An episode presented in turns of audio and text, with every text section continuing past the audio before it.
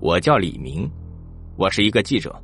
上个月接到了一个神秘宾馆的采访任务，这还要从半年前开始说起。黑龙江省齐齐哈尔市啊，有一家如春客栈，来这里入住的旅客接二连三的失踪，失踪人数已经达到了三个人，可是警察却找不到任何的线索，以致这些案件就此被搁置。如春客栈呢，因此生意冷清，几乎要倒闭。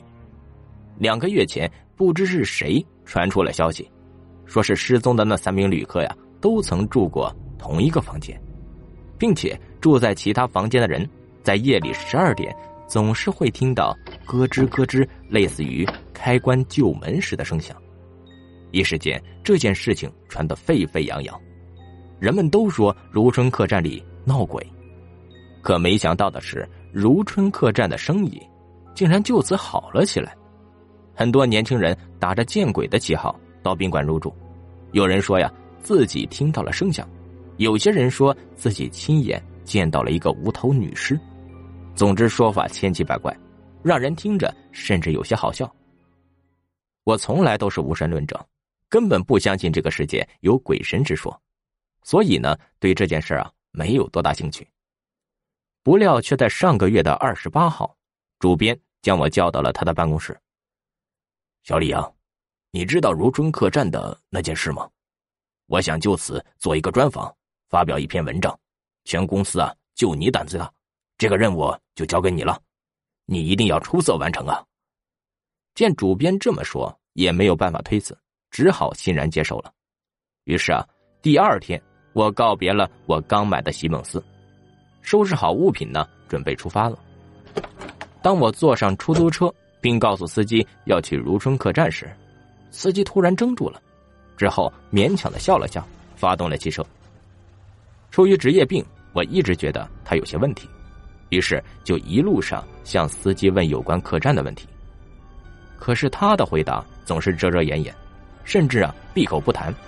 临下车时，他对我说：“呃，小伙子，千万不要去住那个房间。”随后就开走了。从他的眼神里，我能看到恐惧和不安。或许啊，他曾经也是这个宾馆的住户，或许他亲眼看到过。我不禁打了个寒战，不愿再往下想。这里很偏，位于城乡的交界处，周围呢几乎没有什么建筑。站在宾馆门口，看得出他已经有些年头了，招牌已经泛黄，老式的木门也已经破烂不堪。我鼓了鼓勇气向里面走去，不知是因为过于古老，还是为了营造恐怖气氛，宾馆里的灯都是白炽灯，发出悠悠的黄光，还不时的闪烁。到了服务台前，一个老太太抱着一只黑猫坐在那里。我说：“呃，请问还有空房吗？”老太太看都不看我一眼，低着头抚摸着黑猫，发出了低沉的声音。我们这儿的空房有的是。随后扔出一把钥匙说：“楼上二号，把身份证留下。”我问道：“啊，不好意思，请问那间出事的房间是几号？我想住那间。”老太太突然抬起头，用诡异的眼神看着我，提高了音调说：“那房间我们不租。”我被这突来的举动吓了一跳。支支吾吾的说：“呃，这个啊，我没什么恶意，只是想来找一下刺激。我可以多给钱。”随后，我将二百元钱放到了桌子上。看到钱，老太太似乎心动了。她慢慢的打开身下锁上了的抽屉，然后啊，从里面摸出了一把钥匙。楼上四号，晚上不要在床上睡觉。哎，我很纳闷儿。不过看他的样子，我没敢询问，赶紧拿了钥匙跑上了楼。上了楼，到了四号房间的门前，我不知是因为害怕，还是跑上来的缘故，心呢砰砰的跳，并且大口大口的喘着粗气，颤抖着双手拿着钥匙，小心翼翼的向钥匙孔伸去。嘿，一只手拍了我的后背一下，哎呦！我猛地回头，把身后的人吓了一跳。那是一名清秀的女子，她羞涩的赶忙道歉：“啊，对不起，对不起，我是这的住户，看到你要住这间房间，想来提醒你一下，这间房间死过人。啊啊，没关系，我胆子大，不怕啊，谢谢你了。接着，他略显慌张，低头说：“晚上千万不要睡在床上啊。”我的心里慌了，心想：为什么都不让我在床上睡呢？难道真的有些什么？就在我恍惚的时候，那个女子不见了。我急忙开开房门，跑了进去，重重的把门关了起来。就在这时，我觉得背后传来一股子寒气，仿佛整个身子都似乎被寒气所笼罩。我面对着房门，不敢回头。生怕呀看见什么，就这样僵持了一分钟，周围静的我似乎可以听见自己的呼吸和心跳。我鼓起勇气，猛地转了过去。屋子很普通，和正常的宾馆一样，一张床，一个床头柜，一台电视和一把椅子，没有任何地方能看得出有什么异样。我渐渐的冷静下来，嘲笑自己为什么这样胆小。已经是下午一点了。阳光从窗子里射进来，暖暖的，使我有了困意。不知不觉呀，我竟然躺在了床上睡着了。忽然，有一个女人朝着我的床上走了过来。啊，是她，是那个女子。她满脸是血，脑袋歪倒一边，如同僵尸一般，摇摇晃晃的，一步一步的向我这边挪来。不要！嗯，我猛地睁开了双眼，原来啊，是一场梦。满头大汗的我看了看表，已经是下午五点十八了。冬日的夜来得格外的早，这时外面已经有些暗了。惊魂未定的我踉踉跄跄的下了床，打开了房间的灯，红光。头顶上的荧光灯管发出的竟然是红光，照的周围一切像是血一般的红。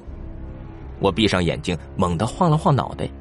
再睁开眼睛时，一切恢复了正常。是我的幻觉吗？我心想。这时的我真的一刻都不想待在房间里了，赶紧拿了外套跑下了楼。我找了一个小饭馆坐了进去，点了一碗面，又要了一杯白酒，准备压压惊。等我平静下来，已经是八点多了。我真的真的不想再回去了。可就算是我一万个不愿意。因为工作，还是不得不回到那个旅馆。奇怪呀，怎么没有人呢？别说客人，就连前台的老太太也不见了。也许是太晚了吧。借着酒劲儿，我爬上了楼梯。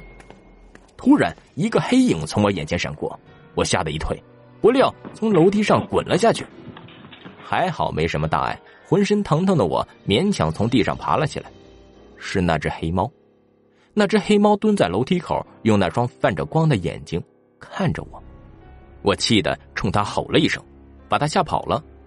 我扶着楼梯扶手，艰难的爬上了楼，进了自己的房间。浑身的疼痛加上酒精的作用，使我只想躺在床上好好的睡一觉。就在我准备上床的时候，我突然想到了那句话：“晚上不要在床上睡觉。”可能是酒精的缘故，这时的我已经没有力气再站起来。可是经历了这么多，又使我心有余悸。突然，一个想法出现在我的脑海中，我将床垫拽到了地上，心想在地上睡一宿不也是一样？就这样，我迷迷糊糊的睡下了。咯吱，咯吱，我迷迷糊糊的被一声一声的响动吵醒了。由于睡觉前都没有关灯，我睡眼朦胧的看了看表，十二点整。难道恐怖的事情真的要出现了吗？我没有睡在床上呀。咯吱，咯吱，声响还在继续，声音不是从别处传来的，正是从身下，从身下这破旧的弹簧床垫中传来。我吓得要起身，突然。从床垫中伸出千百只手，抓住了我的身体，我一动也动不了。我想大声的喊，两只黑手嗖的从枕边伸出，紧紧的捂住了我的嘴。灯光这时开始闪耀，亮、暗、亮、暗，我看不见任何东西了。床垫就像是沼泽一样，渐渐的将我的身体陷了进去。在黑暗中，我能感觉到我的身边还有其他人，还有其他和我一样遭遇的人。这时，我感觉到呼吸越来越困难，意识也越来越模糊。就在这模糊的意识中，我看到了一名男子残忍的将一名清秀的女子杀害，而一位老妇人被绑在一边，目睹了这全部的过程。就在这个宾馆，就在这间房中。现在的我再也看不见任何事物了，我永远的被埋在了这弹簧床垫之中。或许此时。我就在你的身下。